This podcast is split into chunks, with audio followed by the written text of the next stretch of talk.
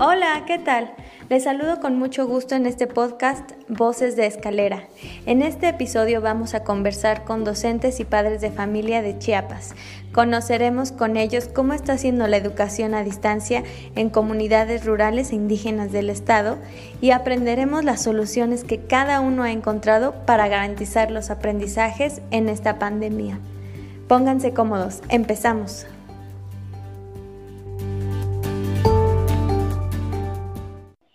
Bueno, muchas gracias por acompañarnos en este nuevo episodio del podcast Voces de Escalera. En esta sesión tenemos a tres invitados eh, muy especiales para nosotros porque son personas que, que nos hacen el día a día y con, em, con quienes hemos compartido lo que hacemos a favor de la educación en el estado de Chiapas. Eh, nos, nos, acompaña en esta tarde eh, la maestra Silvia Domínguez Moreno. Ella es directora del plantel 299 de Pajaltón Bajo Chamula. Y ¿quieres decir hola, Silvia? Sí, por supuesto. Muy buenas tardes a todos. Muchas gracias por la invitación. Estoy muy emocionada de poder compartir mi experiencia a través eh, del podcast que muy amablemente nos hicieron eh, pues la invitación. Así que eh, pues bienvenidos a todos. Gracias Silvia. Muy bien. Y también tenemos al profesor Javier Martínez Hernández. Él es el responsable del Centro EMSAD 175 en Chilolja. ¿Qué tal Javier? Hola Miriam, gracias a, a, Fundación Escalera por la invitación que, me hacen llegar para poder compartir mi experiencia. De verdad es grato para mí poder seguir trabajando con, gente y la familia Escalera, eh, pero sobre todo eh, poder llegar a, a, más personas y poder compartir nuestro sentir y lo que nosotros estamos viviendo en relación a esta pandemia que obviamente sabemos que, aquejó al mundo, a México, a Chiapas y pues obviamente a nuestros pueblos originarios. Gracias por la invitación y pues ojalá esta charla sea amena y felicidades a, Escalera por, por este podcast. Gracias Javier, gracias a ti también por estar aquí. Y también me da mucho gusto compartir con ustedes, nuestra audiencia y con nuestros invitados, la voz de mi compañero René Estrada. Él es el responsable de la logística y todos los viajes, idas y venidas que hacemos en Chiapas desde hace ya unos años. Él está trabajando en la Fundación Escalera, entonces él también nos acompaña en este episodio. Hola René. Hola, buenas tardes Miriam. Profesores, buenas tardes, mucho gusto saludarlos y estar con ustedes en, este, en esta nueva aventura que es el podcast de Escalera. Eh, me da gusto saludarlos nuevamente y saber que nos vamos a pasar muy bien en esta plática que tendremos. Genial, muchas gracias René por estar aquí y compartir también tu experiencia.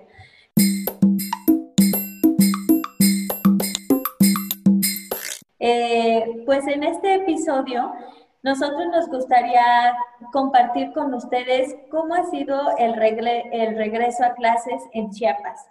Y yo creo que para hablar del regreso a clases hay que hablar de muchos regresos, porque no es lo mismo la nueva normalidad eh, para un chico una chica que vive en una ciudad, que tiene internet, que tiene electricidad, que tiene eh, una computadora, a cómo está haciendo el regreso para muchos otros chicos y chicas que viven en contextos muy diferentes, que son contextos en los que trabajamos, ¿verdad? En, zonas rurales.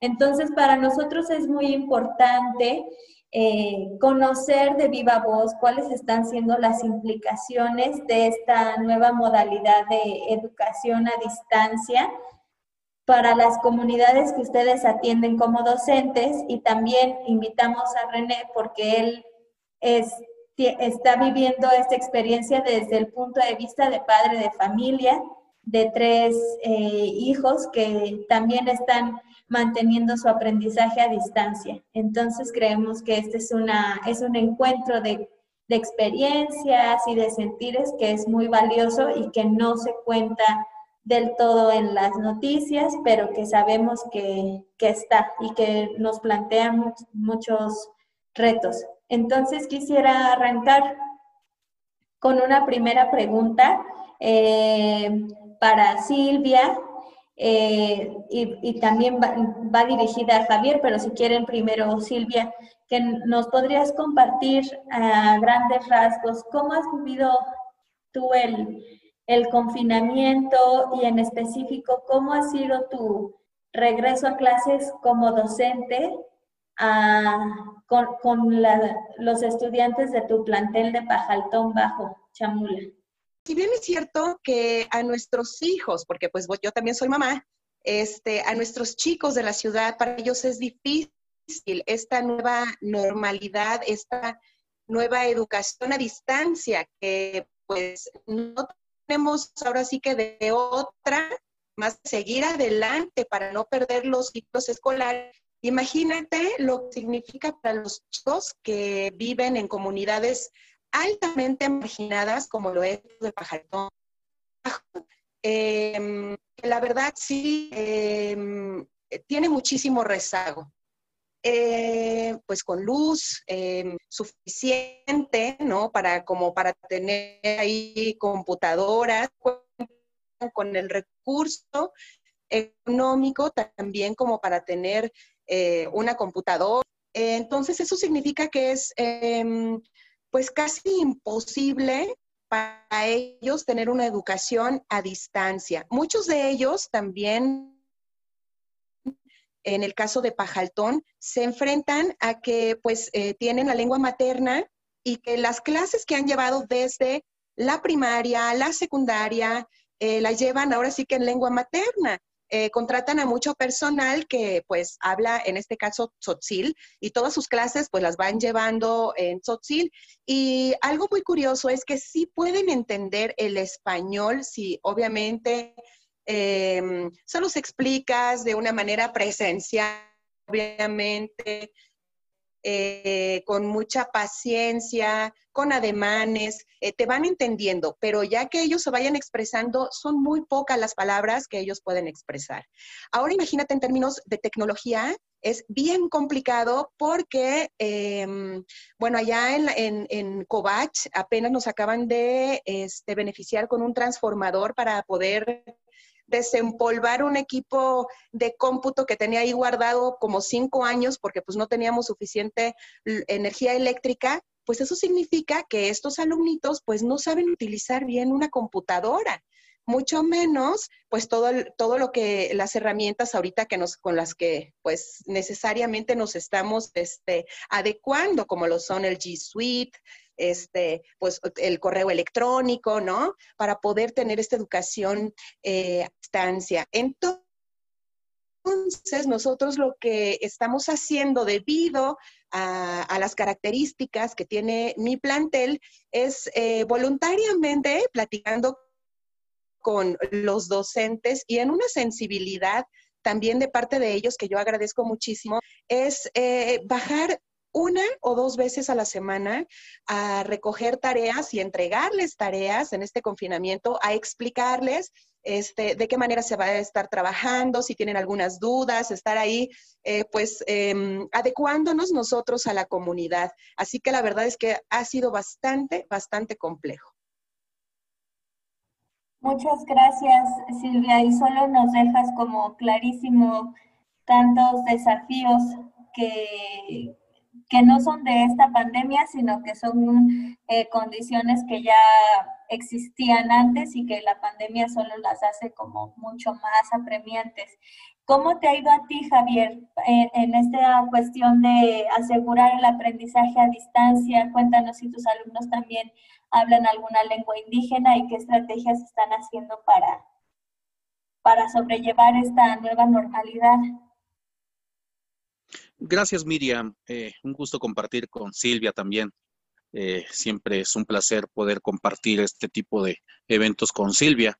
Pues eh, creo que, que la pandemia nos vino a cambiar por completo. Ya bien decías, es un retorno a una nueva normalidad. Considerando que Chiloljá se encuentra dentro del municipio de San Juan Cancuc y San Juan Cancuc está considerado dentro de los cinco municipios con menor índice de desarrollo humano a nivel nacional, eh, se vuelve un gran reto, un desafío. Eh, sin duda, eh, ha transformado la vida no solo de, las personas que, vivimos en, la zona, en la zona urbana, sino también, como, como comentabas, en la zona rural. Las carencias para llevar la educación a distancia, a los planteles del Colegio de Bachilleres en, el caso de, esta zona, eh, principalmente como lo es la Altos, es bastante complicada. Primeramente, y ya lo mencionaba mi compañera Silvia, tenemos un rezago tecnológico este, bastante, bastante grande eh, en el hecho de no contar con una tecnología de primer nivel. Eh, nos hemos percatado con el cuerpo docente que las complicaciones, aún estando en la, en la ciudad, eh, en el manejo de las tecnologías es demasiado. Ahora en la comunidad se vuelve casi, casi imposible trabajar. El retorno a esta nueva normalidad nos ha planteado grandes retos y no solo, no solo con, como docentes, sino como personas en el hecho de poder eh, comunicarnos con, con los alumnos hemos tratado de, atender eh, vía telefónica a aquellas personas que cuenten con el, teléfono, que son muy pocas en un porcentaje en la población, eh, son alrededor del 50% de la matrícula que cuentan con un pequeño teléfono para poder comunicarnos y que pues obviamente eh, debido a esta pandemia se vio en la necesidad de que los apoyos que generaba el gobierno, en el caso de becas, se pudieran trasladar o, utilizar para la adquisición de este equipo que pues ya se vuelve de primera necesidad en, nuestro día a día como docentes, como alumnos,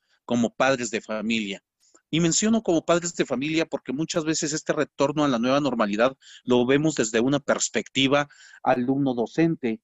Y, y, no solo es eso, hemos tratado de tener comunicación también con los padres de familia porque ha sido bien complicado que ellos puedan entender la magnitud del problema que nos trajo eh, el confinamiento por el virus SARS-CoV-2, el coronavirus. Entonces, en ese sentido, también las pláticas han sido directamente con los padres de familia que en la gran mayoría en, un momento no concebían a este, a este virus con la magnitud del peligro que, tiene, la magnitud este, de letalidad que puede eh, traer en una persona. Eh, este retorno a la nueva normalidad nos está dando la oportunidad eh, de ver no solo lo malo también, déjame comentarte que no solo lo malo, también las cosas buenas. creo que nosotros como docentes nos ha tocado la, pues la, la, oportunidad de, de, poder actualizarnos en, en muchas situaciones. Ya bien lo comentaba Silvia, eh, a través del Colegio de Bachilleres de, Chiapas, que encabeza nuestra directora general, la doctora Nancy Leticia Hernández Reyes, que preocupada justamente eh, por este, por la atención a, la matrícula del Estado del Colegio de Bachilleres de Chiapas, pues este, ha incorporado cursos de actualización, y bien lo decía Silvia, en el G Suite, en, Teams, en herramientas que nos van a servir como apoyo para poder dar atención hasta donde se pueda con los alumnos que puedan tener la habilidad de manejar el teléfono. Eh, es, bien cierto que existe un rezago educativo tremendo y que esto no puede cambiar de la noche a la mañana.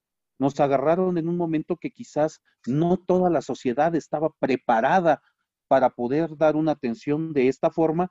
Sin embargo, como van pasando los días, vamos acomodando algunas piezas y se van manejando algunas estrategias como las que se han incorporado en este momento a través de la indicación del coordinador de zona de nuestro colegio, el licenciado Lester Federico López Martínez, en la cual pues está optando de manera voluntaria y, en la medida de las posibilidades una atención de forma híbrida que permita tener un acercamiento con los alumnos, considerando todas, pero todas las las precauciones a través de filtros de eh, filtros sanitarios, pero poder llegar a atender a esa matrícula que no está en la posibilidad eh, de, de contar con la tecnología para continuar con sus estudios. Yo creo que algo que nos ha fortalecido mucho como docentes es este ver a los alumnos que desde luego tienen esa gran voluntad y ese gran deseo de, de salir adelante y que pues de una u otra manera, a medida que van pasando los años, eh, son la, la, sociedad o son la población que va transformando a nuestros pueblos. Comentarte con gran alegría que justamente muchos chicos se están incorporando a esta nueva aventura que es el Colegio de Bachilleres de Chiapas y pues que les toca vivir esta nueva normalidad eh, a través de este, de este tipo de estrategias de atención a distancia y, y presenciales que en su conjunto forman una atención híbrida que eh, las, la, la, el material que estamos utilizando también y, este y sobre todo las, las actividades lúdicas que podemos realizar estando presentes están sirviendo como para poder hacer que los chicos entiendan. Eh, efectivamente, eh, al estar en la zona alto, San Juan Cancuc no, no es la excepción. Ellos son biculturales, eh, manejan la lengua materna, en este caso es el celtal, en su mayoría, en el 100%, tiene la lengua materna, pero en un promedio del 70%, los chicos que asisten tienen el español. Quiere decir que tenemos un 30% de, de matrícula que se le está complicando esta atención a distancia, como bien decía Silvia, por lo mismo de la falta de comunicación. Estar presencial con ellos es a través de, de estos, de, de, este medio, de, de la de las actividades lúdicas es poder comprender qué nos quieren transmitir a través de, de, señas y, y, de movimientos y cómo nos comunicamos con esta población. Sin embargo, este, pues sí tenemos la oportunidad de, de poder este, participar a través de, dinámicas que, que, estamos generando, a través de procesos de actualización Estamos tratando de, de, ser más partícipes en la localidad. Bien te decía que hemos tenido a través de este medio de, de la tecnología, de los celulares, un acercamiento también con padres de familia en la cual estamos manifestando nuestro respaldo y pues obviamente buscando alternativas de pues de, de coadyuvar no solo con ellos, sino con sus hijos para lograr salir de esta de esta situación que aqueja al mundo entero. Agradecer finalmente en esta primera etapa de, de mi participación eh, el apoyo que hemos tenido de las organizaciones, en, este caso de Escalera, porque pese a la pandemia, pues los apoyos que, que la Fundación Escalera nos está haciendo llegar, pues obviamente está dando la oportunidad también a muchos chicos de poder luchar contra, este, contra esta nueva normalidad a la que no estaban acostumbrados. Me gustaría eh, preguntarle a René cómo ha sido su experiencia eh, desde, desde su casa, facilitando también el aprendizaje para sus hijos, porque siento que ahora, como bien apunta Javier, ya no, ya no son eh, diferenciaciones así de básicas de alumno, docente y los padres. Ahora el padre es docente, el docente también es padre, entonces ya todos estamos poniéndonos muchas camisetas al mismo tiempo. ¿Cómo te ha ido en este proceso, René? Pues sí, ha sido muy difícil. Eh, ha sido difícil en este, en este contexto de, eh, de tener que estar implementando tecnología que usualmente no se tenía eh, continuamente utilizando. Has tenido, bueno, hemos tenido que tener, improvisar, tener que tener tiempo para los tres niños en este caso. Desafortunadamente, como contaban los profesores, no todo, no todas las personas de la ciudad, inclusive, tenemos la, capacidad en cuestión tecnológica, ¿no? Y obviamente también no la capacidad en tiempo, en tiempo para poder brindar apoyo a nuestros hijos. Desafortunadamente no, eh, no todos contamos con esa, con esa disposición sí ha sido difícil en este momento porque sí, eh, tanto el padre, la madre, el profesor, eh, pues están tratando de dar todo lo mejor de sí para poder llevar una educación pues que sea de calidad en este momento, a pesar de que fuera a distancia, pero esto, bueno, me, yo pienso que todos están poniendo lo mejor de ellos para poder dar esta, este tipo de calidad en la educación que todavía este, eh, están, están impartiendo. En el caso de tus hijos, René, ¿están eh, con las clases por la tele o les ha llegado algún cuaderno de ejercicios o todos a mismo, al mismo tiempo?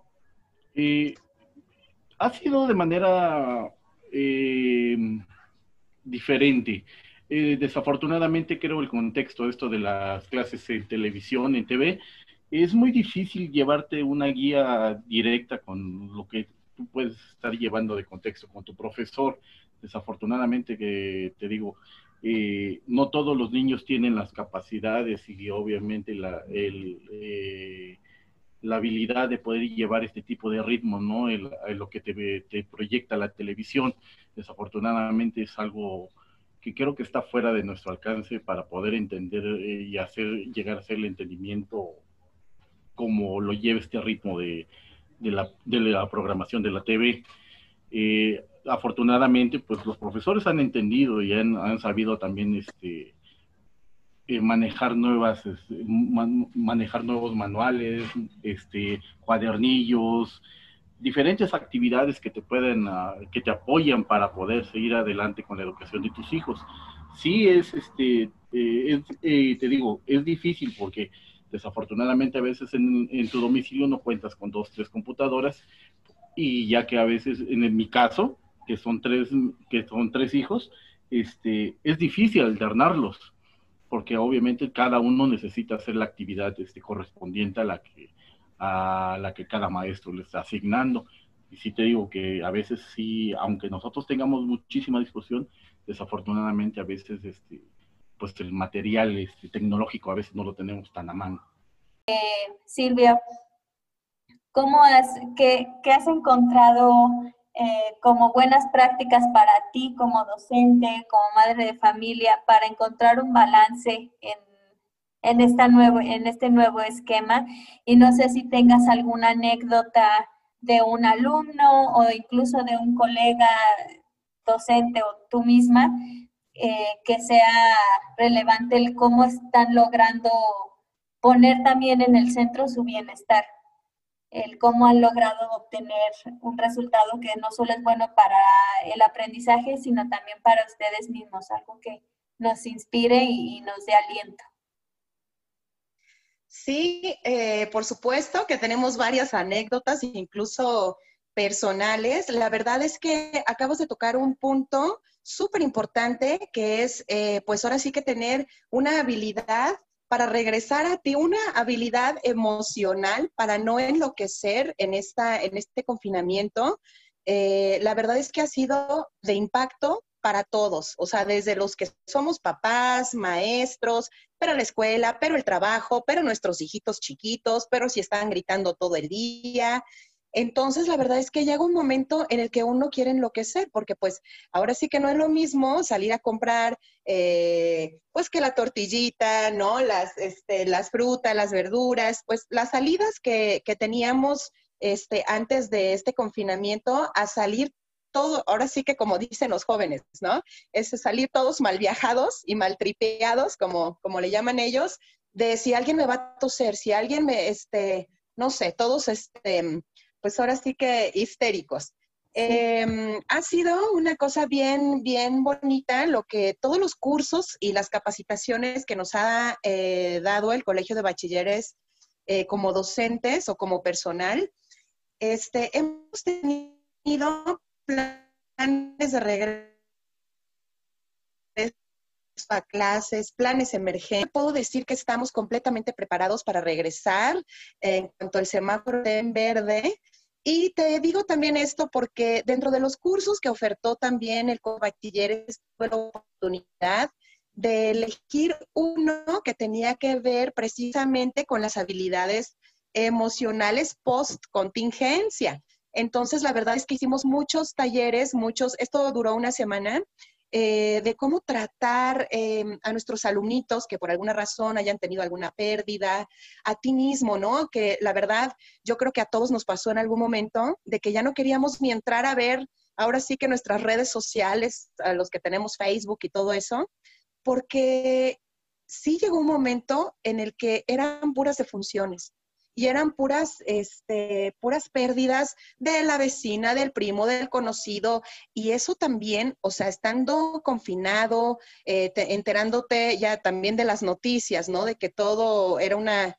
bueno, es una tragedia, este, pues sí llega a alterarte, a alterar tus emociones. Y pues la verdad es que este curso, a este curso nos enseñaron a cómo tratar eh, las fibras más sensibles de nuestros alumnos, a cómo eh, tratar también de, ahora sí que como yo le digo, regresar a nosotros a un estado emocional zen completamente eh, a través de la respiración, varias prácticas de respiración también para para este, pues estar más centrados, para dejar ir, Em, para no enloquecer, ¿no? También con tus hijos, en lo que estás en el trabajo y estás pensando en, muchas cosas y los vas como, digamos, abandonando y ellos también sufren. Entonces, eh, la verdad es que sí, nos dieron ahí eh, varios tips, aparte de la respiración, tener ahí como tus cinco minutos contigo mismo, hacer meditaciones, si te gusta el ejercicio, bueno, pues no importa que no puedas ir al gimnasio, puedes brincar la cuerda, ¿no? En tu casa un ratito o hacer unos estiramientos. Hay muchas técnicas en las que nosotros podemos tratar de estar bien y sobre todo mentalmente. Javier, cuéntanos este, si tú has tenido, eh, cómo has manejado esta cuestión eh, también de cómo te, te, sientes y cómo has logrado encontrar alguna suerte de equilibrio con tus alumnos, con tus colegas docentes y con tu familia.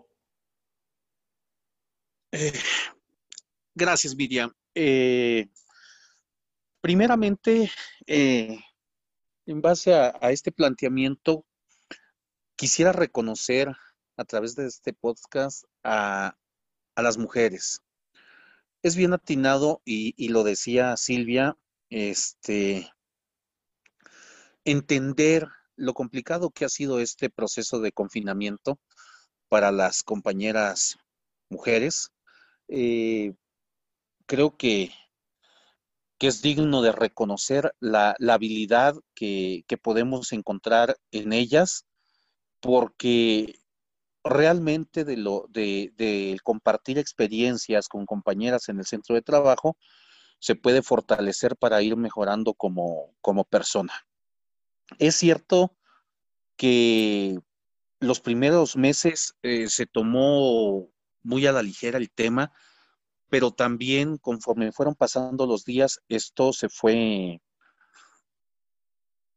empeorando porque empezaron a haber este pues yo creo que enfermedades eh, de, habilidades socioemocionales que, que hacían que, que, nuestra situación se complicara. Te comento, eh, eh, realmente en, este sentido de, cómo me sentía, yo me sentía realmente frustrado. Eh, quiero este, mencionarte que ha sido bastante difícil cambiar de un hábito a otro, eh, sin duda, porque pues regularmente como docente tú llegabas a la escuela y entrabas en un horario de 7 de la mañana a 3 de la tarde y salías y pues obviamente esto descansaba. Eh, lo, que, lo que realmente pues nos daba la oportunidad de hacer una convivencia un poquito más allegada con la, con la familia. Sin embargo, cuando nosotros damos este giro, este cambio, uff, ¿cómo se nos complicó? Porque la atención del alumno se vuelve 24 horas y resulta que luego estás en casa y, te están llamando que necesitan apoyo para esta tarea, necesitan aclarar estas dudas y de acuerdo a las necesidades que ya planteamos anteriormente, pues llegó el momento en que no podías este, decirle al alumno, ¿sabes qué? El horario de atención es esto. Bien lo decía René, hay que reconocer la labor que han tenido los padres de familia, porque eh, en familias eh, numerosas esto ha sido bien, pero bien complicado, porque resulta que nuestras familias, eh, en nuestras comunidades este, indígenas, realmente son familias grandes que tienen de cinco a seis hijos y que pues hay que turnar el equipo tecnológico para que cada uno vaya cumpliendo con, con sus actividades. Yo tengo la fortuna, y digo la fortuna porque luego tú eh, adoptas a tus alumnitos como propios, tengo la fortuna de contar eh, con padres de familia que tienen dos y algunos hasta tres hijos dentro del colegio, en quinto semestre, en tercero, en primero, y resulta que pues fue una de las peticiones grandes de decir, eh, profe, mi hija va a trabajar y va a enviar sus tareas a este horario, pero ojalá y se pueda entregar más tarde para la otra, porque realmente pues no tenemos como para comprarle una computadora o un teléfono celular a cada uno de los integrantes de la familia. Entonces, en este sentido, creo que este, pues conforme va acercándose, como bien decía este, la compañera Silvia, conforme se va acercando ese regreso a la nueva normalidad y esperando el semáforo y que nuestras autoridades federales, estatales, eh, tanto de salud como educativas, nos den la indicación de volver a, las aulas, eh, nos ha servido para ir preparándonos para ese, ese regreso. Sin duda, la, experiencia que tuvimos hace algunos meses nos fortaleció para poder entender eh, cómo, cómo trabajar y como bien decía Silvia, cómo llegar a esas fibras tan sensibles de cada alumno como persona y para poder eh, quizás eh, en su momento ponernos en el lugar de esta persona que estaba pasando por momentos muy difíciles. Eh, te decía al inicio de, esto que pues fue una enfermedad que atacó al mundo, a México, a Chiapas, y, la, y San Juan Cancún no fue la excepción. realmente tuvimos la, la triste realidad de, perder padres de familia en, nuestra localidad, padres de familia de alumnos que están con nosotros, eh, o madres de familia, o al abuelito, y que eso sin duda afectaba directamente eh, el, pues el proceso de, enseñanza-aprendizaje que llevaba cada uno de nuestros integrantes de nuestra matrícula estudiantil. Hablabas de indicadores y justamente pues nos, dimos a la tarea de investigar eh, el tipo de enfermedades que, podían, este, que podían afectar este retorno a la nueva normalidad y sin duda, como bien enmarcabas, las habilidades emocionales empezaron a, dispararse al grado que hoy en día es bien importante trabajar en esas habilidades emocionales con los, con los alumnos, porque ya anteriormente con el nuevo modelo educativo que nos está emanando la Secretaría de Educación Pública, como es la nueva escuela mexicana, el poder entender al chico desde sus sentimientos, desde sus valores, desde sus principios, eh, hoy en día se vuelve casi, casi primordial, eh, es nuestro cimiento. Si yo como docente no tengo la oportunidad o no me doy la oportunidad de poderme poner en la realidad de, los chicos, de, de poder escuchar el sentir de cada uno de ellos, nuestro proceso de educativo habrá fracasado. Sin duda, esta pandemia también nos dio como que la oportunidad de encender esa lucecita y de poder ir capacitándonos para poder llegar a nuestros alumnos, ya no solo a través de los planes curriculares, eh, en el sentir de, de enseñarle matemáticas, ciencias naturales, sino también con la oportunidad de como docente ir actualizándonos y poder llegar y entender sus emociones, que, sin duda creo que ya teóricos, este, tanto de la educación como teóricos e investigadores de la psicología, nos decían desde hace años, esto es bien importante poder entender la realidad de cada uno de nuestros jóvenes. Entonces, en ese sentido, la experiencia fue un poco amarga, pero también vuelvo a repetir algo que despertó esa luz en nosotros como docentes para poder capacitarnos y para poder empezar a entrar a ese, a ese proceso de entendimiento tanto de los alumnos como de padres de familia, porque había padres de familia que estaban agotados en referencia a la pandemia por haber perdido un, eh, un pariente o, un familiar. Eh, aunado a eso, la economía que estaba que está atravesando un proceso también bastante complicado, porque recordemos que nuestras comunidades también eh, la economía fluye en base a lo que al movimiento de la sociedad, a ese mundo globalizado en el que en el que vivimos y sin embargo los padres de familia se estancaron porque muchos muchos lugares se cerraron, no habían donde poder exportar sus productos y, y eso hacía que también se desesperaran. Sin duda creo que es una experiencia amarga, pero también que nos deja muchas enseñanzas y que con ello pretendemos regresar a esta nueva normalidad mejor preparados para que en un futuro seamos mejores personas, Miriam. Eh, René, tú has visto cómo la familia también eh, es importante, incluso que los hermanos mayores. Eh, no sé si es el caso de tu familia, me gustaría conocer cómo ha sido ese proceso de, de tus propios hijos y el más chico puede ahora, si no te puede preguntar a ti porque estás trabajando, le, si entre ellos se han apoyado, como casi tutoreado los más, los mayores con los menores para afianzar que, que todos estén logrando aprender lo que deberían. Sí, Miriam, afortunadamente sí este, hemos trabajado en este tipo de sistema, ya que desafortunadamente en momentos cuando yo no me encuentro pues en la casa, y mi esposa también, pues en cuestiones de, labores también se tiene que ausentar. Afortunadamente tenemos, eh, te digo, tengo tres hijos que eh, en tres diferentes niveles. Ahorita afortunadamente ya el mayor está cursando lo que sería la universidad, que tengo mucho apoyo con él porque obviamente él me apoya en cuestiones de, de, de, cualquier duda o cualquier trabajo que pueda surgirle al hermano menor que está cursando el segundo de secundaria y el menor, que está en quinto de primaria. Afortunadamente, él me ha apoyado en este tipo de sistemas de poderme aclarar dudas cuando no se encuentra uno en la casa. Y para no mentirte, pues obviamente hay cosas que desafortunadamente con el paso de los años se, se te pasan, ¿no? Se te logran olvidar y en su momento tú tienes que refrescarte tantito la memoria pero obviamente, afortunadamente yo tengo con, alguien con quien poderme, este, eh, con alguien poder preguntarle, poder este, solventar esas dudas, ¿no? Pero sí, este, afortunadamente en mi caso sí tengo quien me pueda apoyar y nos hemos organizado para poder este, sacar adelante los trabajos de, los de los niños, para que todos entregar en tiempo y forma sus, sus actividades del, día a día.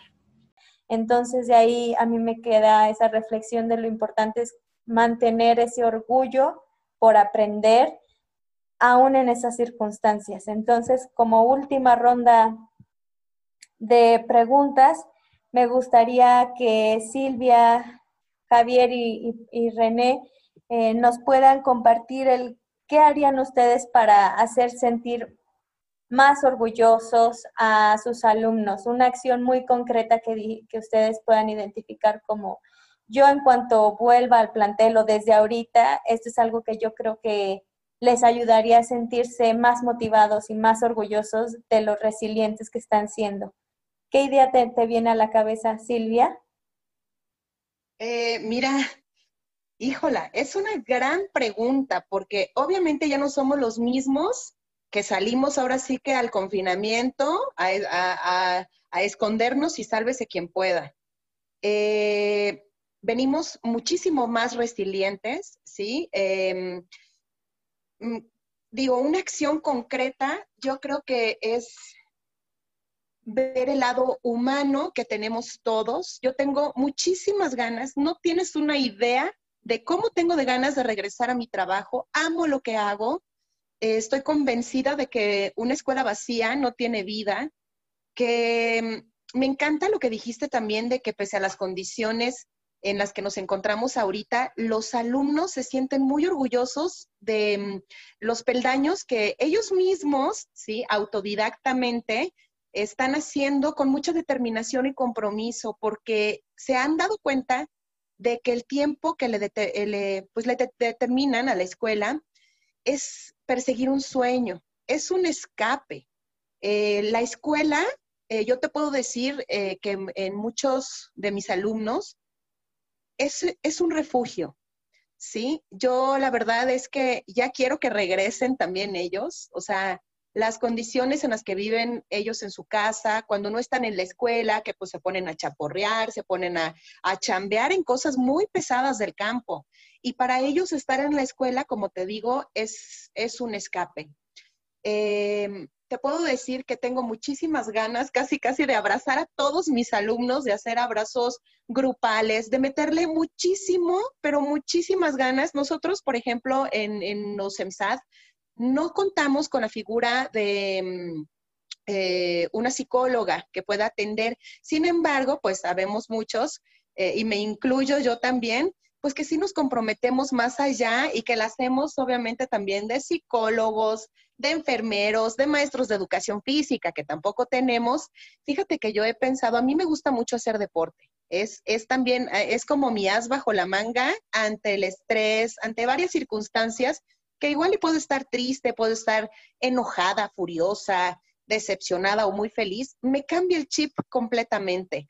Yo he pensado, he pensado en poner yo misma una clase, este, pues no sé, ahí de eh, combat o de zumba o de, no sé, monitorear ahí con mis alumnitos y poner ese plus, ese plus tan maravilloso que nos sirve a la mente y a una condición y eh, eh, más allá de lo físico, como lo es el ejercicio. Qué eh, increíble. Me avisas para también irme a Pajaltón Bajo. Ay, por favor, fíjate, te voy a contar una anécdota rapidísima. Cuando me fui de directora a Los Pozos, yo veía que tampoco, pues obviamente como somos EMSAT, tampoco tenemos como, como un horario establecido para hacer ejercicio y eso, y que me, me les fui llevando una de mis maestras de Zumba, este, para allá la comunidad y que si querían, hasta los maestros me los puse a bailar y a echar zumba, ¿no? Y la verdad es que sí se ponían bien contentos y bien este, motivados con la maestra, porque también, déjame te digo que hacer bailar a personas, de la, cosa que tengan como el, como el, el beat, el ritmo, es bien complicado, sin, y aparte les da mucha pena, pero em, también como eh, irte más allá y romper esas barreras es maravilloso. Y la verdad es que yo sí lo he pensado fuera de relajo, he pensado como implementar ahí eso tan maravilloso que yo les puedo compartir a mis alumnos y que me, eh, me, cambia el chip y me resetea ante cualquier adversidad.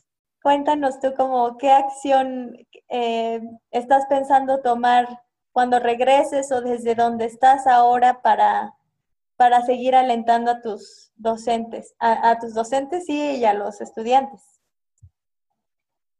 Eh, sin duda, te decía algo de lo bueno que yo rescato de esta pandemia, es la bella necesidad de actualización que tenemos como docentes.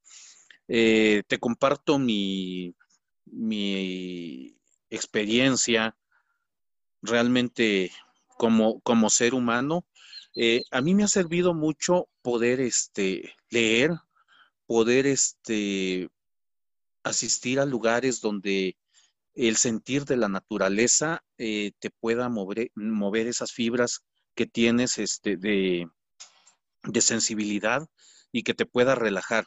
Sin duda, como decía Silvia, yo tengo eh, una gran ilusión de volver a regresar a nuestras aulas eh, en cuanto nuestras autoridades así lo emanen, vuelvo a repetir, de salud y educativas, y poder eh, quizás construir a través del, diálogo y de, de, la escucha activa de cada uno de los que intervenimos en, esta, en esta bella experiencia del, quehacer educativo, poder este, pues crear una, antología que, que, que quede de, pues de recuerdo de, la experiencia a los que nosotros fuimos capaces de, salir.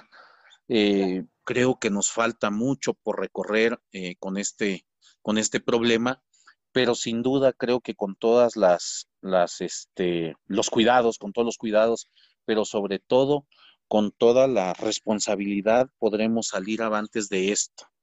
Eh, algo que, a mí me agrada mucho es poder escuchar a, mis chicos cuando me regalan una llamada y me dicen, ya queremos verte pronto, profe. Eh, eso créeme que, fortalece y, te motiva a salir, a salir adelante. Eh, en, en, mi, en, mis, en mis tiempos libres, ahorita se me, me dio por estudiar algo, algo de, leer, vaya, algo de psicología y este, y lo ando, lo ando haciendo porque pues para nosotros, de, a lo mejor este, muchos no, no, no, saben, pero mi formación es ingeniería y entonces luego, pues, eh, adentrarme un poquito ya más a libros de, de, psicología era como complicado, pero con esta experiencia y esta oportunidad que me da la vida de, de estar en este quehacer educativo, pues me empieza a gustar esa parte, ¿no? Este, y pues preparándonos día a día, Miriam, para, para poder entender a nuestra población estudiantil, pero yo creo que esto, esto también nos va a poder este, ayudar a entender a, una sociedad, quizás a una sociedad que en su momento estaba así como que desatada, llena de locura, y que después de este proceso ha tranquilizado un poco. Hay algo que, que tengo que reconocer de esta pandemia. Creo que dejamos descansar a nuestra madre naturaleza. Y te digo esto porque me he dado la oportunidad de poder salir con el vehículo y llegar a, lugares donde hay árboles, donde hay plantas y poder escuchar hoy en día ya eh, más, este, con más tranquilidad a las aves, al, al, arrullo que te puede dar la sombra de un árbol.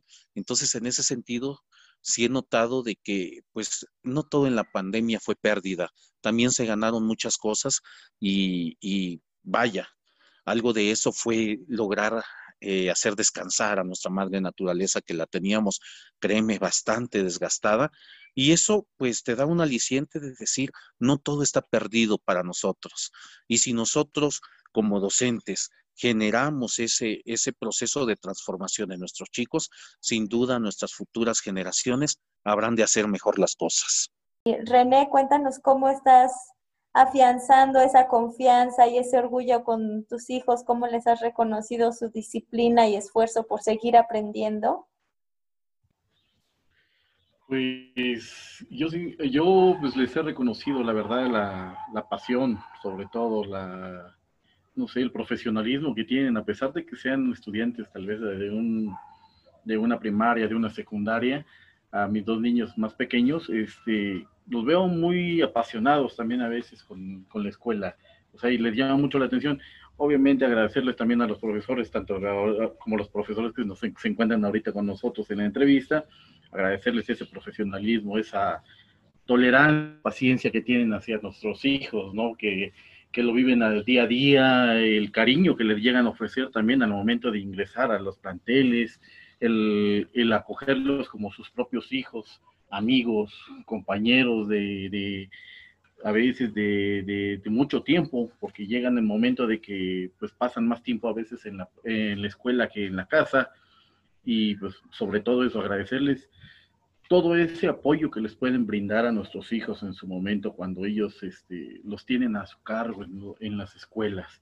Pero gracias a ellos es que nuestros hijos también a veces eh, llegan a tener ese tipo de, sentimientos por la, ese gusto por el estudio, esa satisfacción que te pueden dar en algún momento, es gracias a ellos también. Genial, muchas gracias René, me da mucha alegría saber que tus hijos eh, tienen un ejemplo en ti también de esa entrega y ese compromiso y qué, qué alegría que lo están canalizando a, a sus estudios aún desde chiquitos. Es algo que, que también te caracteriza a ti como colega de escalera. Así que muchísimas gracias por estar y por compartir. A, a Silvia y a Javier también les agradezco mucho. Muchas gracias por acompañarnos en este episodio. Esperamos que les haya agradado y seguiremos compartiendo más de cómo se está viviendo la educación en Chiapas a través de este espacio. Los invitamos a que nos sigan en redes sociales, en Facebook o a través del correo info De nuevo, gracias por estar aquí. Hasta la próxima.